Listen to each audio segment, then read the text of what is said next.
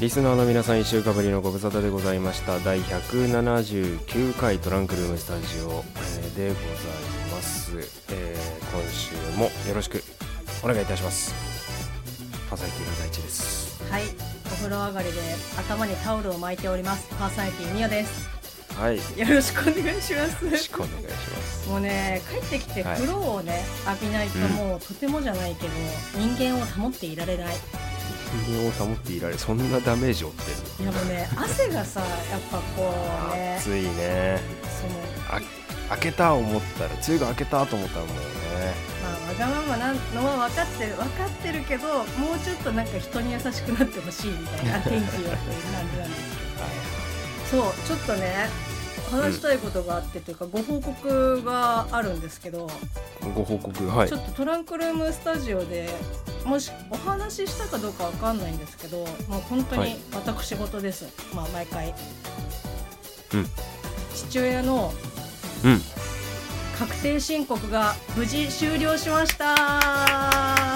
よいよーあの先週といいさ今週といいちょっとの期待を返してもらっていいいかやーもうねあのねこっからこっからだからあの私のあの高鳴りはあのななんかまだあるのまだあるまだまあもうこれこれ、はいもうねまあそこね確定申告をまあ父親から頼まれてまして、はいはいはいあの税務署にね行けないからコロナでうんうんでネットで申請ができるんだけどもうガラケーアナログ1本の父親なのでいやーそやっぱねできないから、まあ、ネットだったらこう娘できるだろうということで依頼が来て、で私もできなくて、うでまあ、結果私が税務署に足を運ぶっていうう形を、一旦かいそう言ったのもうねあのねもう無理あれはまあねで、うん、まあ難しいっていう本当話は、うんおよそ1時間ぐらいかなもう遠慮してなんとなくわかるかもとかっていう風に言って後々わかんなかったらもう無駄になっちゃうので、うんもう本当にもう全然知りませんっていうことをもう一番最初にその担当の方にお伝えをして。まっさらだともうあの全然あのもうこのまず数字の見方から全く分かりませんっていう感じで、はいあのはい今ここで申請できるんだったらもうしちゃいたいですっていう感じでうんうんスタートしたんですけど、まあねうんあの担当してくれたのが多分ね20代前半、まあ、入りたての男の子だったんだけどうんはいすごくねあの丁寧に多分これなんか口調とかもうんなんか役所のなんかマニュアルかどうかわかんないけどなんか採用でございますとかもうそんな感じなわけよでまあとりあえずもう細かくねその説明してくれてで、うんあ確かにこれは素人の人じゃわかんないなっていう感じだったんだけどそれもなんか含めて今後、まあ、申請されることがあればこういうとこ注意点なんで気をつけてくださいとかっていうのも、まあ、むしろね教えてくれたりとかしたおうすごくね良かったの感じが。うん、おおでまあ、はい全て完了して、でまあ、うんちょっとした、ね雑談というかいやもうこんなねあのコロナで大変ですよねあのこういう問い合わせとかがいっぱい来てみたいなうんうん感じで言ったら、もうなんて言ったと思いますもうね、私の予想とはねもう全然違ったんだけど仕事ですからっていうふうにもう一おか刀っこいい一刀両断もうねあおの「ーシン・ゴジラ」でいうあの国村淳さんはいはいがあはいのはいね見た方は分かると思いますけどなんか「ありがとうございます」って言ったらもう仕事ですからっていうふうに「いや役所!」みたい自衛隊のな、ねそうそうそうそうそうそうもうね惚れ たもうなんかねこの間先週はねあの自転車屋さんの,、あの親父に抱かれたいって思ったけどもうねここまで若いとねもうなんか抱きた い以上ですみおさん最近さ何なんか 何じゃないちょっとさな何す何先週から性欲がおかしいキャラを待って待って待って待やりったいてちょっとなんかそれ語弊がある語弊があるはい語弊があるまんま始めましょうトランクルームスタジオ179回ですトランクルームスタジオこの番組はもともと共通のラジオ番組リスナーだった大地とみおがお送りするぼんやりトーク配信系インターネットラジオ番組です本日も都内某所の RF スタジオブースナンバー295よりお送りしますそれではお耳のお付き合いよよろろししくくおお願願いいししまますすはいえー、第179回トランクルームスタジオでございますえー本日も変わらずテレ収録時刻は、えー夜の21時を回ったところですトランクルームスタジオパーソナリティ第一です、はい性癖は割と普通だと思いますパーソナリティミ オですよろしくお願いしますはい、よろしくお願いします。まあ先週はね大地君のカートのお話を、うんまあ私のね、ちょっと変なところも出ましたけど、 でもねやっあぱのねあれですよね、なんかこう、はいカートに対して結構皆さんこうあそうね、明るいとうんいうか前乗りな感じの反応をいただいてて、思ったよりその反応があってうんうん非常にありがたい限りだったんですけれども、その中でツイッターに来たのをねご紹介させていただきたいとも思います。はい、はい、あとミオさんのねあの自転車についても、うん、えーユーザーネームみつさんよりいただいてます。いつもありがとうございます。自転車のタイヤ交換は痛い出費でしたね、えー最初は事故でホイールを交換したのかと思いましたと心配のね、えーの文章もいただいてますけれども、えーメカあのメカマンプリにときめくのはなんとなくわかりますね熟練の技術というようにですね、うんあのそしてあの僕の自転車についての解説もですねいろいろ書いてくれて非常にありがたい限りですね、ありがとうごあざりいがとうまごすざいます。はいでえーっとねカートがすあのすごいいっぱいいただけてうん嬉しいです、えーっとこれにつにしようかな、えー、キグマさんありがとうござあいりまがすとうございます。えー大地先生の音源聞いてカートの楽しさを思い出しましたあの腰を中心に曲がる感じはスポーツカーでもバイクでも味わえないカートならではの気持ちよさありますよねということでありがとうございますありがとうございます。はい。で、もう一つ続けていきます。あおさんいただきました。ありがとうございますえーバイク乗りバイクに乗りながらインカムでカートの実況を聞いたらアクセルに力が入って危ない危ない と。はい、はい、入っちゃってます ね。なるほどなるほどなるほど。はいあこれは危険。うん。これは危危ない危ない険あ の一心同体になっちゃったらもうだダメだからねみんな割割とさでもあの声とエンジン音のバランスは良さげでしたね、うん思ったよりも自分で思ったよりも取れてたってまあ感じでもほら、うん実際さその現地の音を聞きながら、うんまあ何、まあ、それこそ、まあ、ポッドキャストとかだったら車運転中に聞いてる方とかも結う構ん多いと思いますけど、うんやっぱねテンションがね上がってっちゃうからちょっとね、そこはみんなねあの踏み込んじゃダ メ気をつけてください。はいはい、ありがとうございます。でね、うんあの今ちょっとツイッターをまた見てたんですけど、うんあの先週の配信からしばらくしてあの配信内でこうモータースポーツのタイヤ交換ピットストップのことをちょっとちらっと話したんで、はいはいはい。ちょっとあの2019年のですねあの F1 うん、まあ F1 って聞いたことあるでしょある。うんあのまあ、モータースポーツのカテゴリーの一つなんですけどドイツグランプリで、えー記録が出たですねレッドブルーのチームなんですけど、うんえー四輪のタイヤを1分あ 四輪のタイヤ1分でちょっとだいぶ遅いわえっと四輪のタイヤをはい1秒88で交換する記録というのが生まれましてですね、おーえーちょっとその動画をツイートさせていただきまして、はいあのーねそれにコメントもらったりもしたんですけど皆さん見たこれこれはねちょっとねまだ見れてないんですあよまだ見てないちそょうちょぜひぜひ見てみてぜひあの1台のいます車、うん、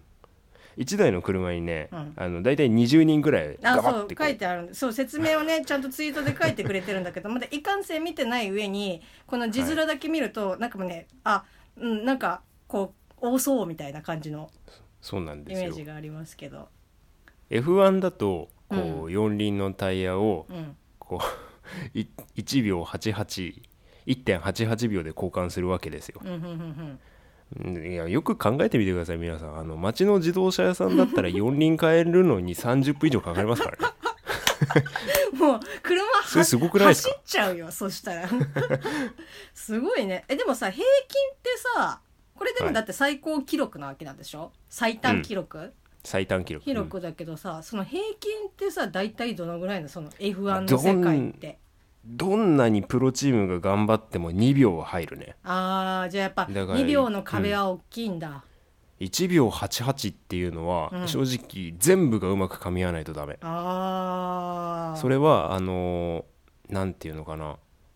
F1 ってさ、うんその車止まるじゃない、まあもこちうろん自分たちのチームのところにうんその車の止まる位置だったりだとかああはいはいはいはいあとそのタイヤを止めてるネジを緩める人とうんその緩めたタイヤを取る人って別なのよ。あなるほどね一人の人がもう全部こうんうやるわけじゃないんだ、そうそうそうなだるほかどなるらほどネジ緩める人タイヤ取る人タイヤはめる人だから一つのタイヤに対してホイールに対して3人は必ずいる感じなのなるねほどなるほどでそれでも 3×4 で12じゃんうんだけどその間にうん周りには車を持ち上げる人、はいはいあとねあの1秒88の間にうん何車がこうレースをしてると例えばね前から前の車が巻き上げた路上の埃だとか、はいはいタイヤのゴムのカスが車に飛んできておおでゴムのカスって溶けてるからベタベタするんですよ。うんうんうんうんそれがボディにつくと、うんあのエアロダイナミクスって言ってく車の周りの空気の流れがあるじゃないですか、はいはいこうはいはいはいあの新幹線が流線形になっていったりうんうんうんうんさうんそういう感じを、うんあのその空気の流れを邪魔しちゃうのあでなるほどなるほどなるほどそのボディというかウィ,、まあ、ウィング部分なんですけど、ウィングを吹く係の人もいるん ですよあーでもさそのゴムっていうのはさし微量なわけでしょ、ビリョビリョ微量でもあのやっまあほぱんそこがやっぱあれなんだね、まあコンマ1秒を争う世界ですからね、いやーだから1秒88の間にこう あの両手あのモフモフの手袋をしてる人がいるのほモフモフの手袋をしてる人があのウイングの後ろの方に行ってこうウイングをなでなでするんですうおよおそれで 綺麗にしたってことなんの になるのねなるほどねあれほこりほこりを取ってたりするんだけどーうんうんうんあのねみんなが慌ててる間モフモフの手袋でささっとやるあの彼らがいたりするんですよなるほどでもそれそれはやっての重要なんだねそうそうそう、うんそれあったのまああのー12人以上 3×4 の12人以上うん絶対いるような感じになるんだけど、うんうんうんうんまあちょっと1秒88ってこの記録はとってもすごいのでぜひぜひ、あのー動画まだ見てない皆さんもトランクルームスタジオのツイッターを追って見てみてくださいうんはいもうあれだね、はいじゃあちょっとの誰か一人でもちょっともたついたらもう終わるねそうなんだよあのーうんしかも係が別々だって言ったじゃないですか今、はいだから一つのミスが連鎖的になっちゃう、 ね、いやーなんだろうなタイヤをそうのん古いタイヤを抜くと、その入れるっていうのはなんかうん素人ながらに、まあうんできそうな、そんなにまあ、うんできそうかなっていう感じはするんだけど、そうねうんあのネジを取るうんのはなんかすごくね難しそうん、まああのこれはまあ F1 のその、何ホイールナットって呼ばれるようなうんタイヤを止めるものは結構特殊なんだけどう、、うんうん、まああのかなりあの練習すごいするって言いますよやっ ぱりなるほどうん、すごいね、そうですねあーもう私なんかがやったらまずなんかそのネジにうんはめるはめるっていうかさそ のガチャガチャこううん緩めるやつをはめるのに多分10秒ぐらいかかりそ うあちょっとちょっと待ってください取ってくださいみたいな感じでもうその間うん多分ね、ボコボコにされそうな気 がするちょっとこんあのねモータースポーツわかんない人でもタイヤ交換見るだけでも面白いから、うんタイヤ交換特集とか今度やってみたいかあーいいねもしかも F1 はこんだけ人数いるじゃないですか、うんでカテゴリーによってそのピットでの人数が制限されてるものもあったりするのね。うん、っていうような感じでアメリカのナスカーっていうようなこうジャンルだとこれだとディズニーアニメーションの「カーズ」のモデルになったほうこうほうモータースポーツなんですけど、あのーまあ、それだと片側ずつしか多分タイヤが変えらんなかったな。えで、うんあのーあれよ今言ったそのタイヤのネジ、うん、 F1 は1個なんだけど真ん中のでっかいのを1個緩めればいいんだけどうんあの普通の自動車と同じでうん5ケツとか6ケツって言って6個のネジで止まってたりするからあ1個1個1個1個ウィンウィンウィンウィンウィンって緩めてうん取ってうんで片側ずつしかできないからうんこうウィンウィンウィンウィンウィンっていう機械持ったこのドライバーが、うんあドライバーじゃないこのメカニックがうんボンネットの上をピョンって飛んで反対側行ってウィンウィンウィンウィンウィンって なやったるりほするどうね、ん、それ見てると面白いああでもまあそのそういったレースはもうあえてその人数で制限することが、そうそうそうそうそうまあルールみたいな感じなんだねそうあのモータースポーツって極論技術の見せ合いならもう行けるとこまで行っちゃうとさ、うんもう頭打ちというか、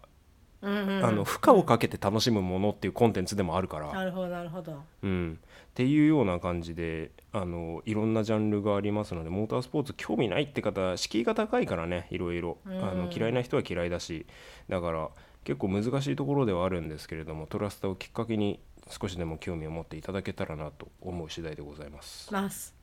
うん、でごめんねなんかもうここのとこずっとモータースポーツだけの話だったんだけど、えー大丈夫よあの私のねあの毎回、あの、うん5分と持たない話も私とりあえず私はあれが喋れればもう本当にもうこの1週間あのずっとそれしか考えてないからうんじゃじゃあだとすると1週間で用意したには詰めが甘すぎるもうねもう終わった瞬間にあもうこれ絶対喋ろうっていうふうに思 ってもうあのなんだろう詰める詰めないとかじゃなくてその1週間さ、時間があるわけじゃんうん当然うだんからさ1週間後まで覚えてるっていうことがもううんね、必死 それそれはまた別のそうそうそうでも結構ないなんかあのよっぽどあさ、るねまあ、メモ知ってる時もあるけど、まあうんこれ面白いから喋ろうとかって思ってても、うんいざ喋り出すと後からあ言うの忘れたみたいなそうであれもこれもになっちそゃううよねそうそううそんうそうもうあの必死よ忘れないこと俺もメモするもん時々、 でうんうんそうでまあそんなメモが活用できない時にツイッターがこう大活躍するわけですけど今日も収録前にツイートをしましたはいであのありがたいことにコメントくださった方々もいらっしゃいますのありでがちょとうっとございますせめてもご紹介したいって感じですね、はいえーユーザーネームシッキーさん、はいはいえーメッセージお願いしますとつぶやいたところどうですかお二人さん暑さにやられてませんかえー僕は健康診断終わって気が緩んで深夜にうなぎ2連食と美味しい が美味しそうな画像をねツイートしていただいたんですけど、はい、えー気が緩んで深夜にうなぎ2連食かっこ死って書いてありますい健やー康診断終わりにね暴暴食をしてますね、いやーすごいですねうまそうだなこれないや本当ねこれはどこだろうな中松尾屋かかな中尾かあっぽいねな中尾トレイがちょっとちょっとトレイね中尾っぽいねそうそうそうあとね椅子が中尾っぽい 深夜のね中尾には本当にねお世話になってます中尾美味しいよね中尾美味しいんですよあんまあんま行かないからこそ時々行くそのレア度があるっていううんか、うんうんうんそうんう親子丼食っちゃうんだよないつもなあー親子丼かなんかね最近ねもうもうそろそろ終わっちゃいますけど、あの旦那さんがですねうんダイエットをしてまして、あらはいまあ、夜ね食べ晩ご飯食べる時間も遅いっていうのも、まあ、もちろんあるから、まあ、それはそれでいいんですけど、もうねしばらくね炭水化物を晩ご飯取ってなくてもう本当でも私も合わせてとまあそのねご飯を取ってないわけもうおかずだけみたいな感じなんおだけど、おーうんもうね久しぶりにこの間こう牛丼的なものを食べたらあーうんちょっとね胃がちっちゃくなったのかわかんないけど食べきれなかったもんね。あうんらへえちょっとねだからこれ体が拒否ってうんいや多分キャパがねちっちゃくなってそるうちっちゃくなるだからもうこのシッキーさんはねうなぎ、うもううん一杯食べた時点で私は死 にますよ二杯じゃなくて暴飲暴食気をつけましょうはい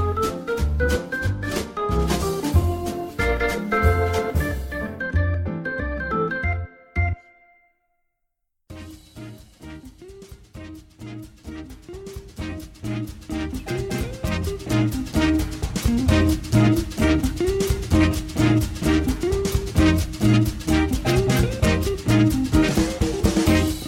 はい、トランクルームスタジオ第179回お付き合いいただきましてありがとうございましたあー、えーメッセージ等もいただいてたんですがちょっと時間の都合上今度に回させてくださいそしてツイッターご紹介続けてしましょうはいえーまあ、番組収録この後しますよでツイートしました、えー帰ってきたお返事がですね青さんまたいただきましたありがとうございます、ありがとうございます、えーこの分だとしばらくテレ収録が続きそうですねうんお互い相方に会いたくなったり恋しくなったりしませんかといただきましやーはいありがとうございますありがとうございますそれはねどうですかこんなたおこれオタクあはのあの非常に答えにくい それはねな会んいたいだ会ろいうたいよ会いたいあ会あいなるほどねたいうんすごく会いたい、うんちょっとね今ねあの東出さんみたいな感じの回 答をいやもうそれ答え言うとるやんみたいな感じですまあでもねいや本で当もにね、何ヶ月会ってなだいよねこんな合わなかったのないもんねそう合わないけどだからあなたの最近のお姿はあれですよもうカートの写真ぐらいですよ 本当にヘルメットだから顔を見てなそういそうそうそうそう多分なんか大地君だろうみたいな感じで す、マイクね囲めないのはちょっとねそうっねて感じですけどなんかまあうんまあ寂しいですね 寂しくねえだろ今 まあテレ収録も板についてきましたよ、はい、いつか、はい、またみんなでマイクを囲える日が来ることを願ってトランクルームスタジオでした